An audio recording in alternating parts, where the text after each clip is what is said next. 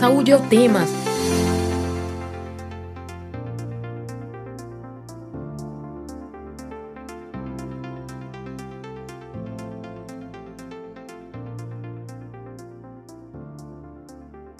Olá, ouvinte das rádios Universitária FM 99.9 MHz e Paulo Freire, AM 820 kHz, e você que nos acompanha pela transmissão ao vivo no YouTube.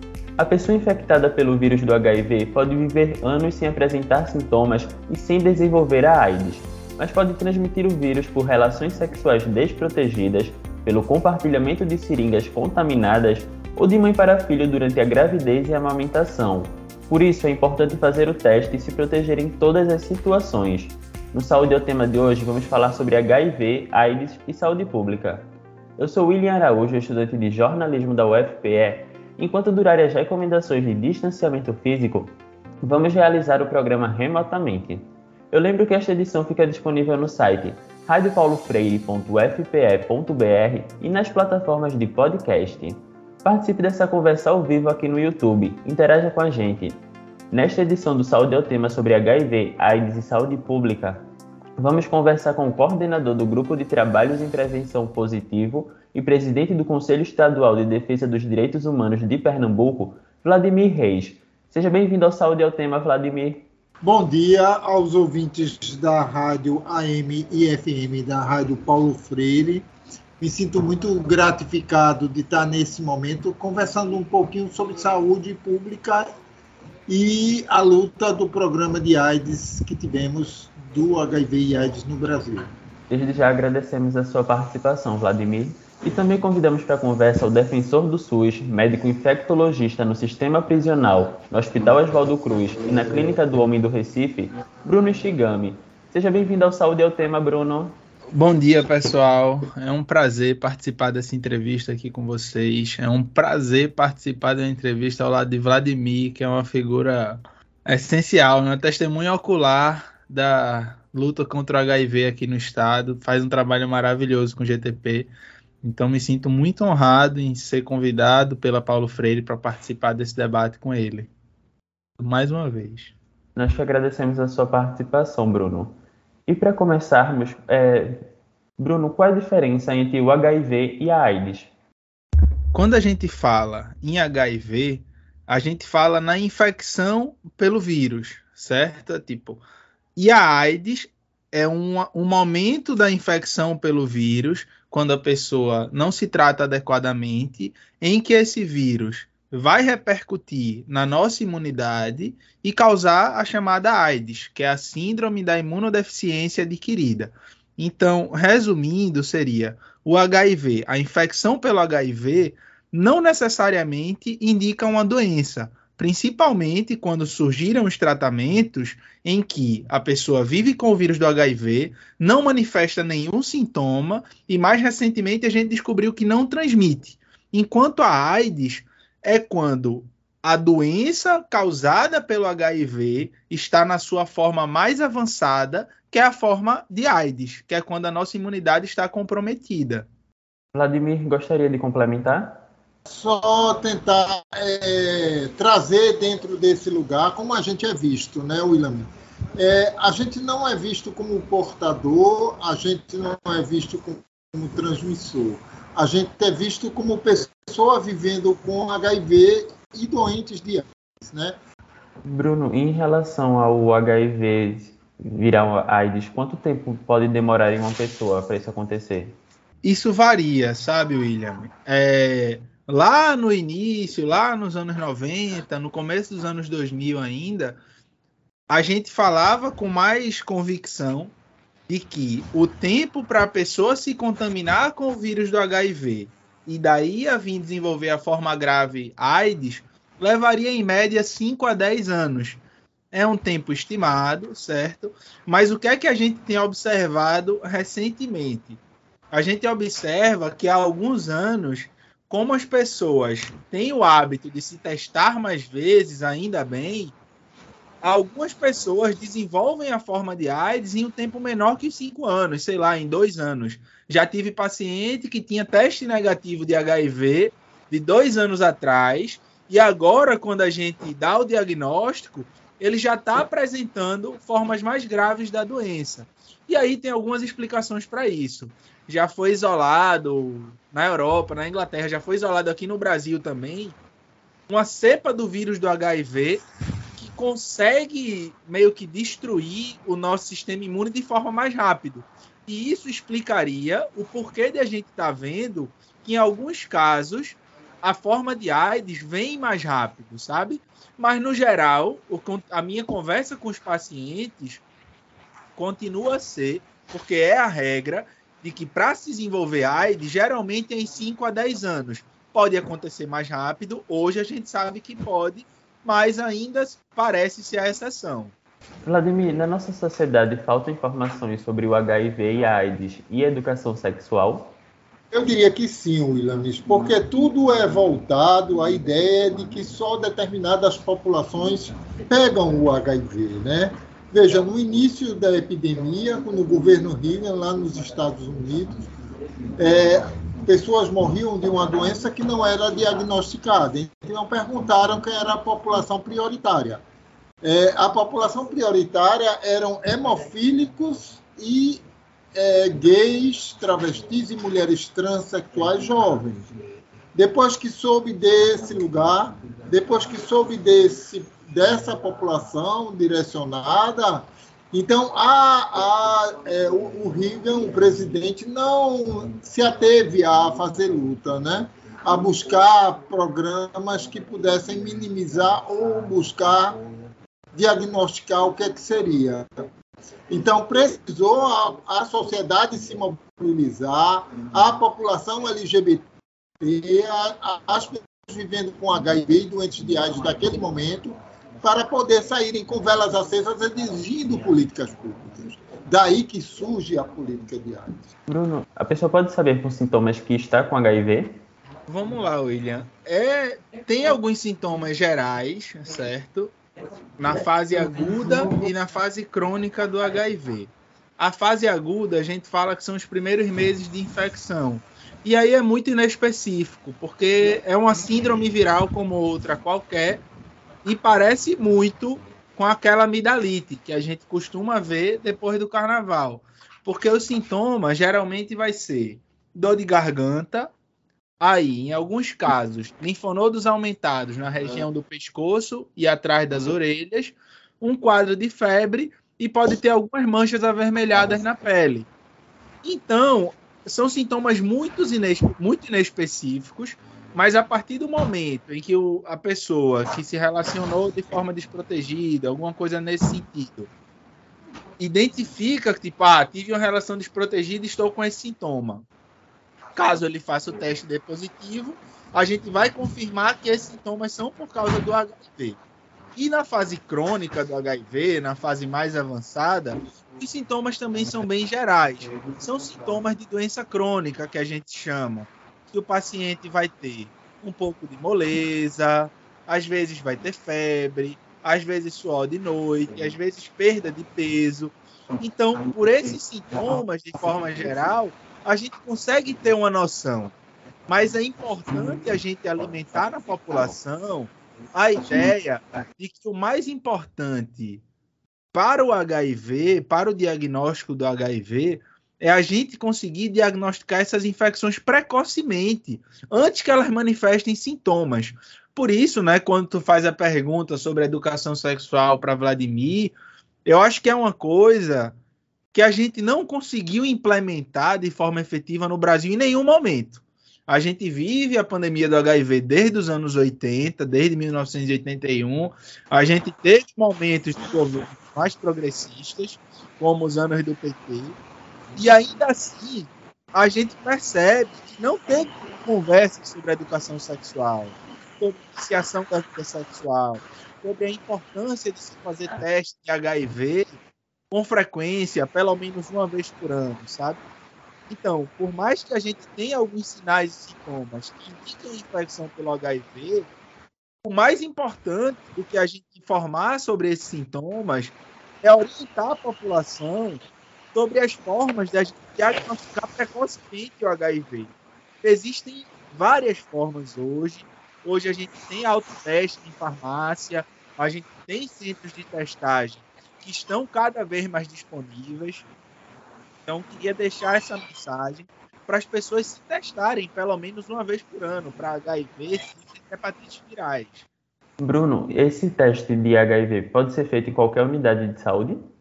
Assim, o ideal é que os testes fossem feitos em todas as unidades de saúde, sabe, William? Mas infelizmente isso não é uma realidade. Hoje no Brasil a gente tem uma atenção básica que é bem difundida pelos municípios da capital, pelos municípios de interior, que tem estrutura e tem pessoal para fazer a testagem rápida do HIV. Afinal, o teste rápido qualquer profissional de saúde, mesmo nível técnico, ele consegue executar esse teste sem grandes dificuldades, sabe? Mas o que a gente percebe aqui no Brasil é que a gente vem vivendo, principalmente nos últimos anos, um desmonte dessa rede de atenção, sabe? Tipo, no final do governo Lula e durante o governo Dilma ainda, a gente discutia sobre a implementação de uma testagem mais disseminada pela atenção básica, em que todos os postos de saúde conseguissem testar para HIV, sífilis e hepatites virais, inclusive porque isso faz parte da, do pré-natal da gestante. Então, a gestante ela faz pré-natal onde? Na atenção básica, beleza. Então, essa testagem deveria estar disponível na atenção básica, porque um dos indicadores de saúde da OMS é a transmissão vertical pelo HIV e pela sífilis. E aqui no Brasil a gente nem consegue fazer esse controle, porque a gente não consegue rastrear de fato essa população.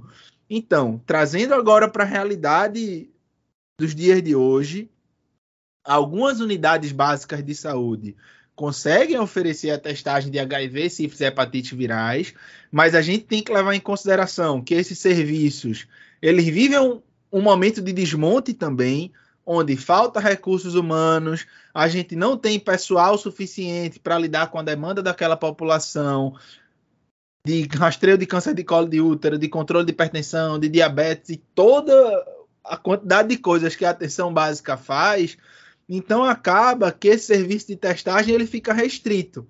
Aqui na região metropolitana pelos serviços de atenção especializada e pelos centros de testagem e aconselhamento que a gente vai ter em Recife tem dois, a gente tem em Olinda um, tem em Jaboatão, tem em Paulista.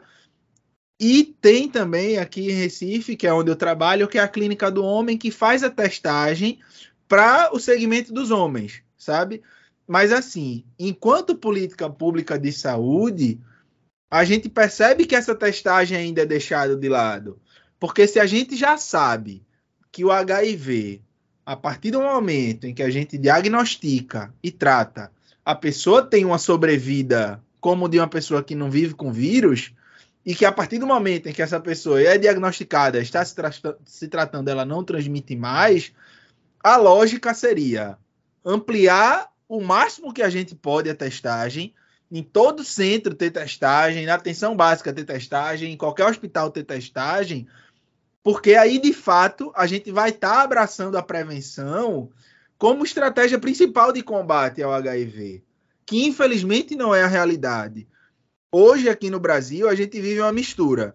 A gente tem uma política de combate ao HIV que está entre a política dos Estados Unidos e a Europa, que é diagnosticar as pessoas precocemente para que elas não transmitam mais e consiga de fato reduzir a taxa de transmissão ao longo dos anos, e entre a África subsaariana, em que a gente diagnostica o HIV muito tardiamente, onde essa pessoa já transmitiu para outras pessoas, a pessoa já vai chegar com infecções oportunistas, já vai chegar com tuberculose, já vai chegar com uma série de problemas que a gente podia ter evitado se a gente tivesse enfrentando o HIV da forma que a gente sabe que funciona. Vladimir é uma prova disso. A gente sabe como se combate o HIV, pelo menos desde 1996, que é quando surge a TARV. Mas de 1996 para 2020, a gente vive um momento de parada. A gente nem fala sobre educação sexual para parar a transmissão, nem amplia a oferta de testagem. Então, é uma conversa meio triste mesmo, porque a gente começa a constatar que a gente está meio parado no tempo, sabe?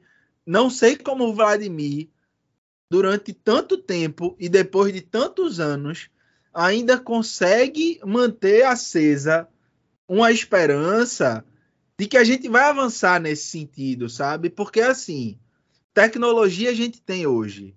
A gente tem internet, a gente tem rede social, a gente tem capacidade de fazer vigilância em todos os municípios por conta da internet. E ainda assim, a gente não consegue implementar uma política de prevenção efetiva que consiga de fato reduzir a transmissão do HIV. Porque a gente atingiu um platô de transmissão de casos novos de infecção pelo HIV, sei lá, acho que no início dos anos 2000, a gente mantém a mesma quantidade de casos novos anuais.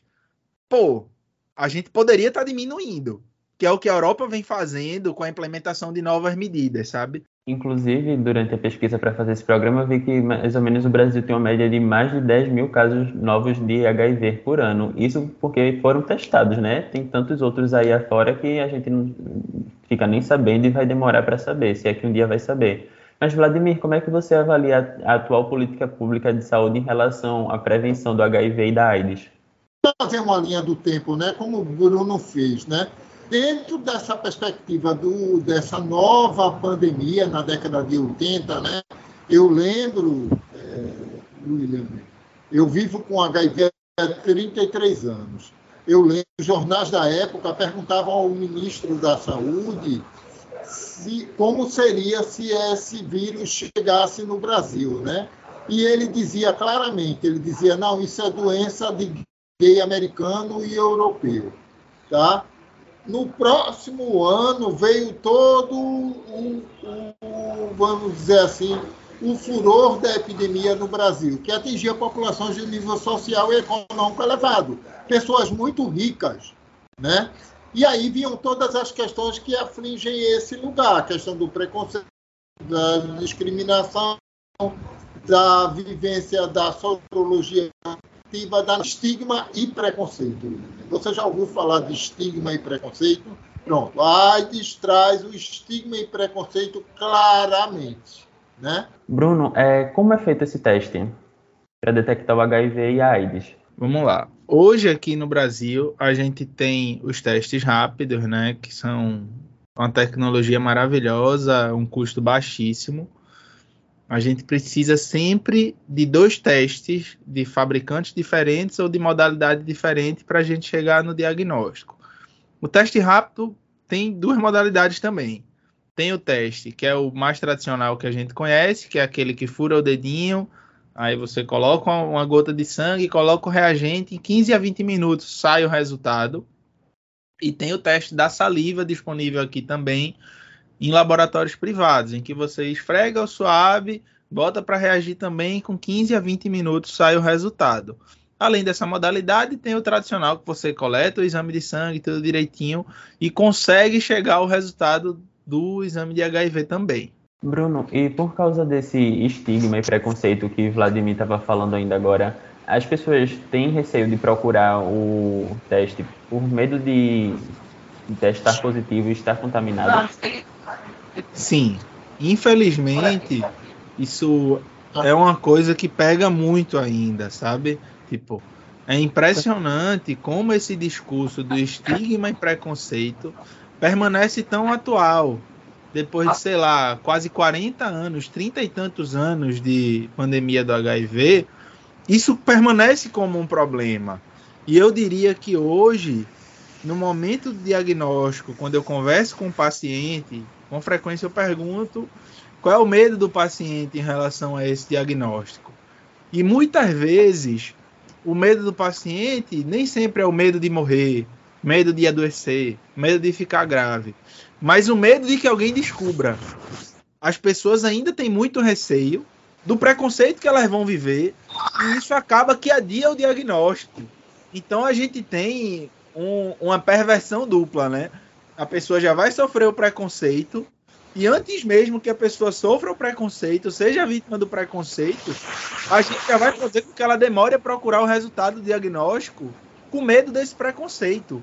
Infelizmente, isso ainda é um grande problema de saúde pública que a gente enfrenta, e não só pela população em geral. A gente ainda tem muitos profissionais de saúde, inclusive que trabalham com pessoas vivendo com HIV e AIDS, que provocam preconceito, que tem preconceito contra pessoas vivendo com HIV, sabe? Então, mais uma vez, a gente precisa de políticas públicas que converse sobre esse estigma, que converse sobre esse preconceito e como esse preconceito dificulta o combate ao vírus, sabe, William? Vladimir, é, em relação ao Ministério da Saúde, ele informou que esse ano vai revisar o plano de enfrentamento ao HIV e da AIDS. O que precisa acontecer e ser incluído nesse plano de enfrentamento? Bom, primeiramente, William, como é que o plano de enfrentamento à AIDS vem ser discutido em época eleitoral? Né? A gente está vivenciando uma situação bastante difícil dentro da perspectiva do atendimento às pessoas vivendo com HIV. O que é que eu quero dizer? A gente que tinha, eu digo, um programa de AIDS que era referência para o mundo. Aí vamos falar agora em época eleitoral, um programa que já fechou cinco anos de atraso, né? porque hoje o Brasil não é mais uma referência no mundo. Né? As pessoas é, se descobrem HIV já doentes de AIDS. Então, isso fica numa situação de extrema vulnerabilidade. Quer dizer, a gente tem que mobilizar para levar lá na frente do Ministério da Saúde e chamar a atenção da população pernambucana, da população nordestina, da população brasileira, porque foram eles que nos deram o direito à vida, William. Entende? O GDP não quer voltar a enterrar pessoas. E a gente está se deparando novamente com essa situação. Exatamente, Vladimir. A gente tem que aproveitar que esse é um ano eleitoral para ficar muito atento em quem vai votar e principalmente tem pessoas relacionadas à construção de políticas boas de saúde. Porque Exatamente. a gente já fala há muito tempo que o SUS corre o risco de privatização e agora mais do que nunca. Então é, é muito importante que a gente fique atento em quem vai votar nas eleições. E eu lembro a você que nos acompanha ao vivo no YouTube, envie a sua dúvida para nossos especialistas responderem. Hoje o Saúde é o tema fala sobre HIV, AIDS e saúde pública. Recebemos o coordenador do Grupo de Trabalhos em Prevenção Positivo e presidente do Conselho Estadual de Defesa dos Direitos Humanos de Pernambuco, Vladimir Reis, e também o defensor do SUS, médico infectologista no sistema prisional, no Hospital Oswaldo Cruz e na Clínica do Homem do Recife, Bruno Shigami. Por conta das recomendações de distanciamento físico, o programa acontece de maneira remota. Bruno, em meio, como você já falou, existe uma dificuldade das mulheres na atenção básica de saúde de conseguirem até mesmo de fazer o teste de HIV, principalmente nesse período de pré-natal. Mas durante o pré-natal, o que é feito com as mulheres pode impedir a transmissão do vírus da mãe para o bebê? Pode sim, William. É, quando a gente consegue diagnosticar precocemente o HIV, mesmo tipo, a mulher tá grávida lá, já tá, sei lá, com cinco meses de gestação. O HIV, ele não atravessa essa placenta, sabe? O bebê, ele se contamina com o HIV, mas durante a passagem do canal de parto e durante a amamentação. Então, se a gente consegue diagnosticar ali durante os cinco meses inicia a medicação na gestante, ela fica indetectável, que é quando o vírus para de aparecer na corrente sanguínea, então, no momento do parto, a chance de transmissão é praticamente zero.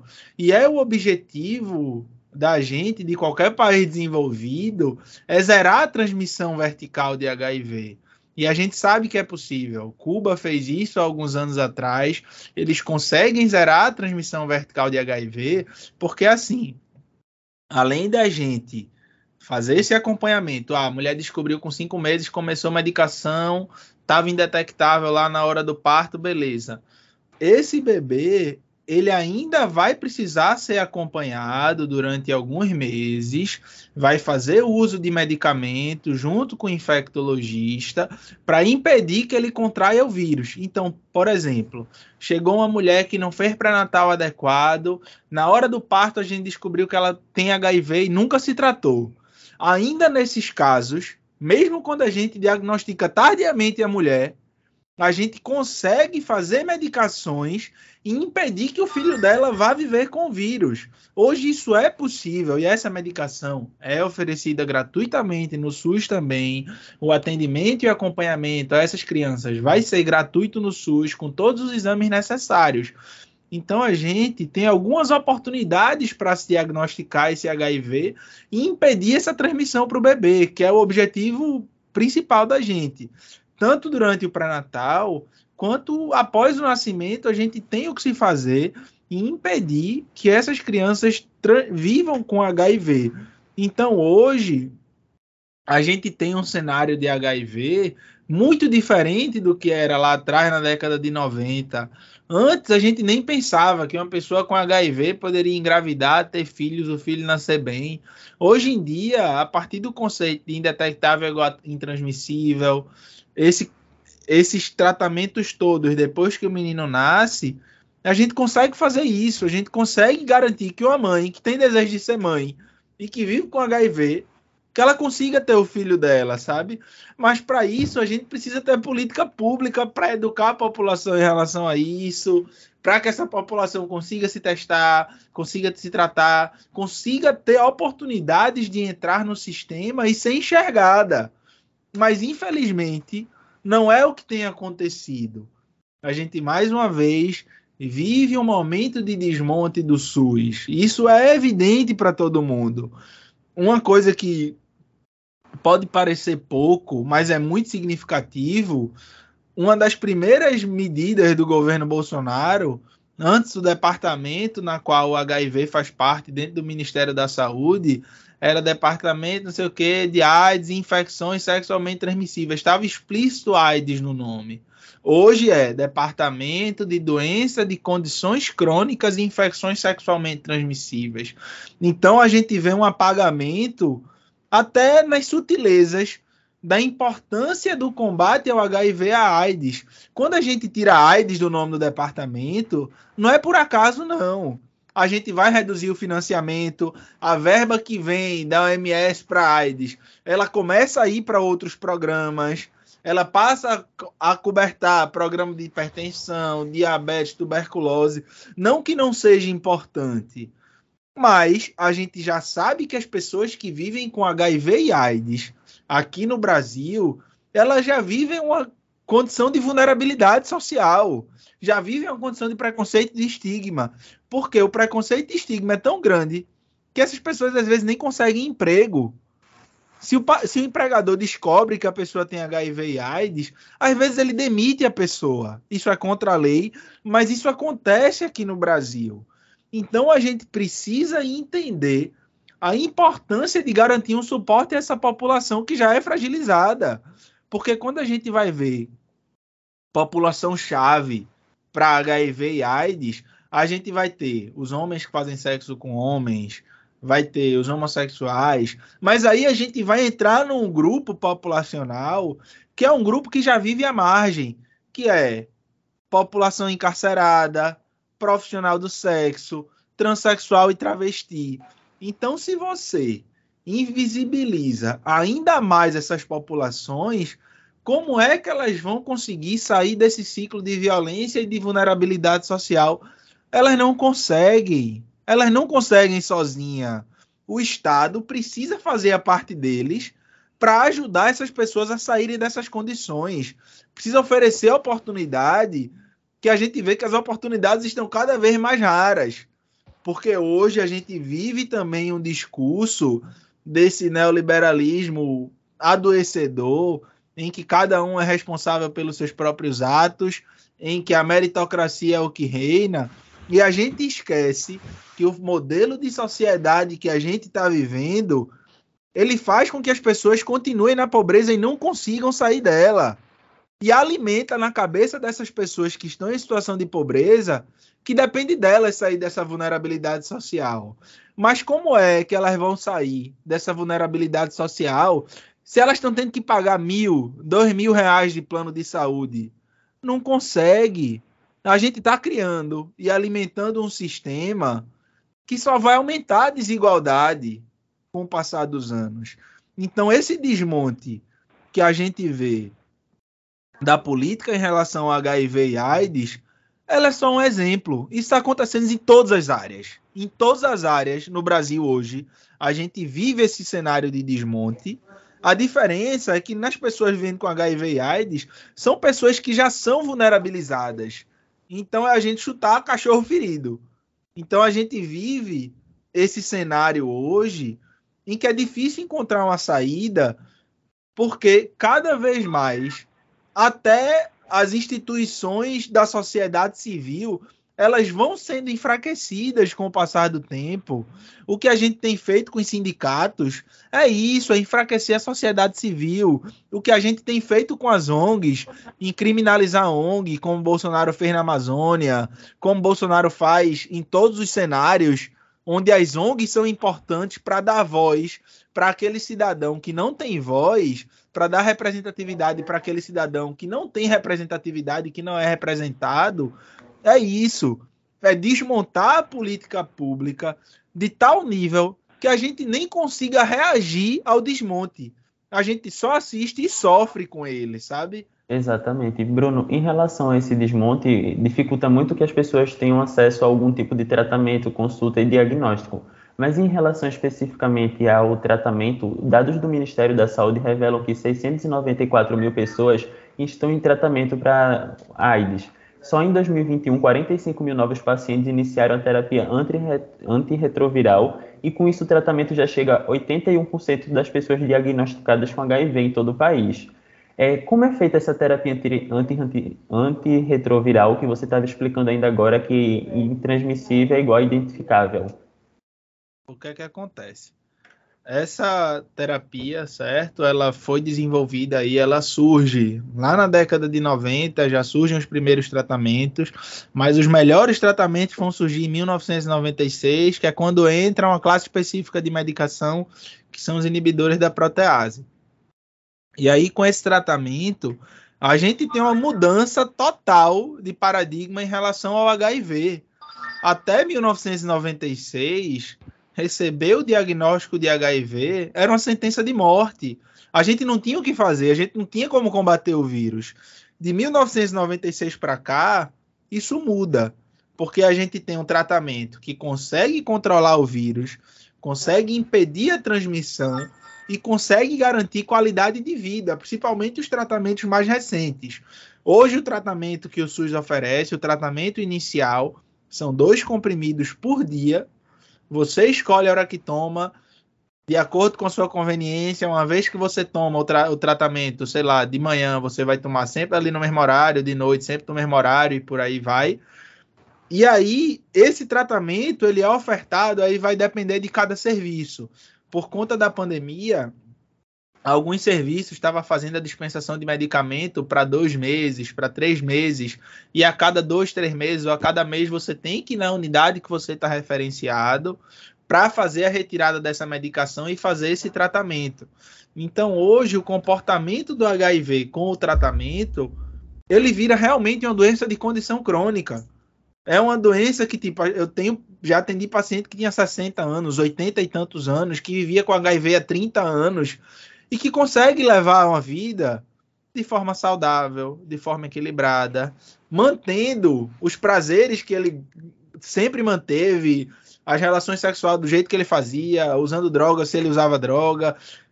Não necessariamente tem uma mudança de estilo de vida por conta do diagnóstico de HIV e do tratamento de HIV. E hoje em dia, com esses tratamentos cada vez mais modernos, isso é uma realidade, sim, sabe? Então, tipo, quando a gente vê que, pô, 80% das pessoas estão em tratamento para HIV. Isso é uma meta da OMS, é que 90% das pessoas estejam diagnosticadas, 90% das pessoas estejam em tratamento e 90% das pessoas estejam indetectáveis. a gente caminha nesse sentido, estava caminhando bem nesse sentido, mas veio a pandemia. E aí a pandemia dificultou o diagnóstico, atrasou o início de tratamento. Então a gente vive hoje um momento delicado nesse sentido, mas o tratamento que é ofertado pelo SUS, e é isso que virou uma referência mundial, porque a gente foi o primeiro país a ofertar tratamento gratuito para as pessoas vivendo com HIV. E eu acho importante dizer isso, porque não foi sem luta.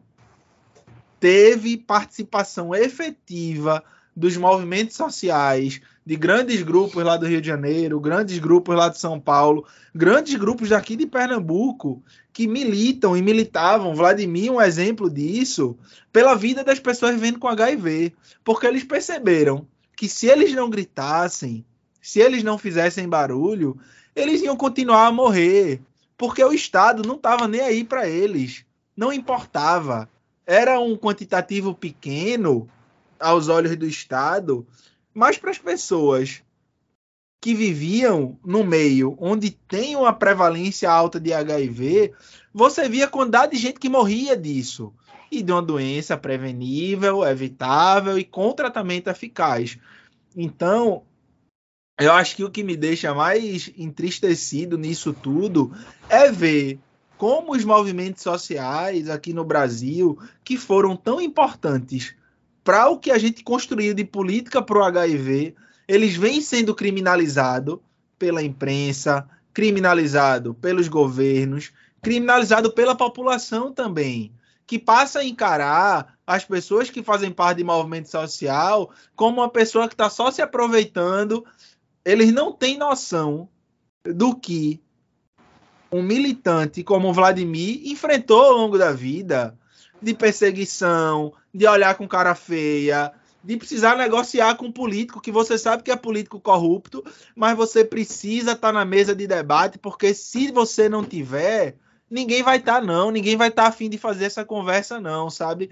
Então, acho importante a gente levantar a importância desses movimentos sociais, principalmente hoje, nesse momento que a gente está no Brasil, às portas de uma eleição, com a democracia ameaçada de fato, com o processo eleitoral sendo descredibilizado todos os dias, é graças a esses movimentos sociais que a gente conseguiu conquistar nossa democracia, que a gente conseguiu constituir a Constituição de 88, que a gente conseguiu constituir um SUS forte, que é o SUS de hoje, que a gente conseguiu constituir uma política pública de HIV que oferta tratamento para mais de 800 mil pessoas e impede que essas pessoas morram. Porque é isso que acontece com quem não se trata. Essas pessoas ficam à míngua porque a sociedade não está nem aí para elas. Quem se importa com elas é a sociedade civil e o pessoal de direitos humanos. Porque senão cada um vai seguindo a sua vida. Então a gente precisa conseguir mobilizar essas pessoas pelas lutas que realmente importam. Mas infelizmente hoje a gente vive uma sociedade em que isso não importa. As lutas coletivas, elas têm sido vistas como perda de tempo. A gente alimenta uma individualidade em que cada um precisa fazer o melhor de si dentro do seu trabalho, conquistar seu dinheiro, conquistar seu emprego e esquece que a gente vive em comunidade. A gente aqui no mundo é uma grande comunidade. Se a gente não se junta e briga pelos nossos, ninguém vai se juntar não. E a gente sozinho, a gente não consegue obrigar o Estado a fazer grandes mudanças, não. A gente consegue isso fazer quando a gente se junta com sindicato, quando a gente se junta com movimento social, quando a gente se junta com partido político, quando a gente se organiza politicamente de fato e ocupa esses espaços. Porque senão vai ocupar os espaços quem sempre ocupou, que é quem tem dinheiro. Porque essa é a política que está posta. Então a gente precisa entender o nosso papel nesse cenário. A gente vive um cenário de desmonte de tudo. Vamos ocupar esses espaços, brigar, gritar por esses espaços para que eles sejam nossos, porque eles são de fato nossos. Vladimir, como está a luta dos movimentos sociais para fazer a terapia antirretroviral chegar a 100% das pessoas diagnosticadas com HIV? Eu acho que é importante a gente iniciar a partir das crianças, né? O Estado ainda nasce crianças vivendo com HIV, Williams. Como pode? Temos todas as estratégias para não acontecer, porque se a gente está falando de preconceito e discriminação também, imagine uma criança que é soropositiva, que nasce soropositiva hoje em dia, no estado de Pernambuco, né? A gente precisa é, é, é, ver essas questões, que são tão quantas importantes dentro do programa de AIDS que a gente vivencia. Mas é, é, a mobilização social, ela já, já começou. Esse é o ano eleitoral. Eu estou falando cidadão para cidadã pernambucana, para o cidadão da cidade do Recife, dentro do objetivo de, de reconhecer o direito à vida. A gente só está pedindo para ter o direito de viver. Só isso essa mulher, esse homem, essa criança, esse jovem que vive com HIV, demonstram a partir de mim. Porque eu digo a você, Williams, que eu vivo com HIV. Por que não a gente, como a gente era chamado? Né? Hoje a gente precisa ser visto para poder viver. Porque a, a situação anda crítica. Porque a gente tem um governo federal que inibe o serviço de saúde pública, né? E, é, é, com o intuito de privatizá-lo, né? de estimular a privatização. Ou seja, o recurso público sai para emendas secretas. Como é que pode isso? Emendas secretas, emendas para partidos que é, é, dizem luta pelo povo, né? Você é cidadão, você é cidadão ouvinte rádio, que é, o, é esse cidadão popular. Você acha que está melhorando as coisas para você? Está o quilo da cenoura? Como você está conseguindo se alimentar? Imagine você dentro do serviço de saúde, porque a esfera federal desenvolve os seus programas e os estados e municípios acompanham também, porque quer ter interesse também de contribuir para a saúde pública, não é? Então, veja a situação do Hospital da Restauração, do Getúlio Vargas. Né? Vai numa emergência dessa ver quanto tempo você vai esperar para ser atendido. Nem, nem para os encaminhamentos necessários é. A gente tem que estar intervindo no lugar, intervindo no outro. Não, é você também tem que contribuir. Você tem que fazer o acompanhamento do recurso público que é disponibilizado. A sociedade civil ela tem esse papel. Os movimentos sociais, os sindicatos, têm seus papéis também. Ah, eles são sérios, não são? Conheça-os. Vá lá atrás, cobre, porque você paga imposto. Cobre de nós o nosso serviço. Veja como é, como é a transparência do nosso recurso. Não se tem mais edital federal. Vocês sabiam disso? Quando tem editais, você vê lá um monte de igreja que vai trabalhar com um profissional do sexo usuário de droga lícita e ilícita, você acha que isso ocorre de uma forma saudável? Que aquele beneficiário daquele recife é tratado sujeito? Você acha? Não é. Não é tratado como sujeito. Ele é tratado como objeto de projeto, como objeto de utilização de recursos. Você tem que ir lá, você também tem que é porque tem que trabalhar, tem um dia todo para trabalhar, para fazer o sustento da casa. Mas você, cidadão, você, cidadã, tem que olhar também, porque você paga o imposto. A gente sustenta esses governos que não utilizam o nosso recurso público como deveria.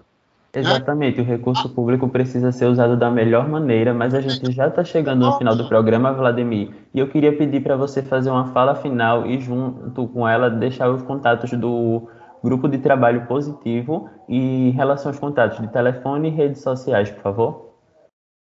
Bom, eu queria dizer que a nossa luta é uma luta pela saúde e pelos direitos das pessoas vivendo com HIV e AIDS. É, a gente entende é, que esse procedimento ele precisa ser cada vez mais claro. Talvez esse, exercício desses cinco anos da melhor maneira. Da melhor maneira. O GTP situa-se no centro da cidade, né, na Avenida Manuel Borba, 545. É, telefone é o 32 31 0905. É ficamos em frente ao Sindicato dos Bancários do Estado de Pernambuco. Venha conhecer nosso trabalho, né? assim como nós ocupamos esse espaço daqui da Boa Vista, né? porque quando chegamos aqui, as pessoas dizem, não, o idético não vai comer é, comida de lá não, porque eles transmitem AIDS comendo. E hoje a gente é acolhido pelo bairro da Boa Vista. Então, venha nos conhecer, venha você, mulher heterossexual, homem heterossexual, vive com HIV, venha cá para a instituição que você vai ser acolhido. Você vai ser se reconhecido enquanto cidadão e que você vai exigir o que é direito seu. Obrigado, Ilanes, obrigado é, a Rádio FM e a M. Paulo Freire, e me sinto muito feliz de estar nesse momento com. Eu agradeço a participação do coordenador do Grupo de Trabalho em Prevenção Positivo e presidente do Conselho Estadual de Defesa dos Direitos Humanos de Pernambuco, Vladimir Reis. Fica o convite aí para você ouvinte ir lá conhecer o grupo. E agora eu passo a palavra para Bruno Shigami para ele fazer sua fala final e também deixar o endereço e telefone da Clínica do Homem. É, trabalha lá na Clínica do Homem, certo? A gente funciona como um, um serviço diagnóstico de infecções sexualmente transmissíveis. A gente faz teste de HIV, sífilis, hepatite virais. A gente funciona de 1h30 às 7h30 da noite não tem necessidade de agendamento para testagem, para consulta médica precisa de agendamento sim, porque a gente está muito cheio. É, então, acho que a mensagem que eu quero deixar é que peço que vocês se cuidem, é, cuidem da sexualidade de vocês, conversem sobre a sexualidade de vocês com as crianças das famílias de vocês, porque elas que são o futuro de fato. Conversem com as pessoas abertamente sobre isso, de coração aberto, sem preconceito, porque a partir disso que a gente consegue implementar políticas públicas focadas para a prevenção. É, cheguem aí para se testar lá na Clínica do Homem. E por favor, vamos brigar por um Brasil melhor para a gente conseguir, para gente conseguir sair dessa situação que a gente está acredito que é possível, tenho esperança ainda nesse país, apesar de ter sido uma conversa bem densa, mas eu acho que depende da nossa mobilização. A Clínica do Homem ela fica ali na Rua Oswaldo Cruz, número 342, no bairro da Soledade, próximo à antiga Fusão, ali pertinho da Boa Vista. É isso. Obrigado pela participação. Obrigado. Essa conversa foi muito boa com o Vladimir, com você, William, de verdade. Obrigado pelo espaço, pela oportunidade. Eu agradeço a participação do defensor do SUS, médico infectologista no sistema prisional, no Hospital Oswaldo Cruz e na Clínica do Homem, Bruno Shigami. Muito obrigado, Bruno. E eu lembro que a vacina contra a Covid-19 está disponível para a população a partir dos 5 anos. Se você ainda não se vacinou, vá logo. E mesmo se você já foi vacinado, continue seguindo as medidas de prevenção. Não esqueça de tomar a dose de reforço. O Saúde é o Tema encerra por aqui. Esta edição fica disponível no site radiopaulofreire.fpe.br e nas plataformas de podcast. A produção e o roteiro deste programa foi dos estudantes da UFPE, eu, William Araújo, de jornalismo, e Alberto Martins, de comunicação social do Centro Acadêmico do Agreste, sob orientação das professoras Ana Veloso e Paula Reis. Coordenação de streaming e transmissão, Catarina Paulônio. Edição de podcast, Felipe Novaes. Tchau e até o próximo Saúde ao Tema.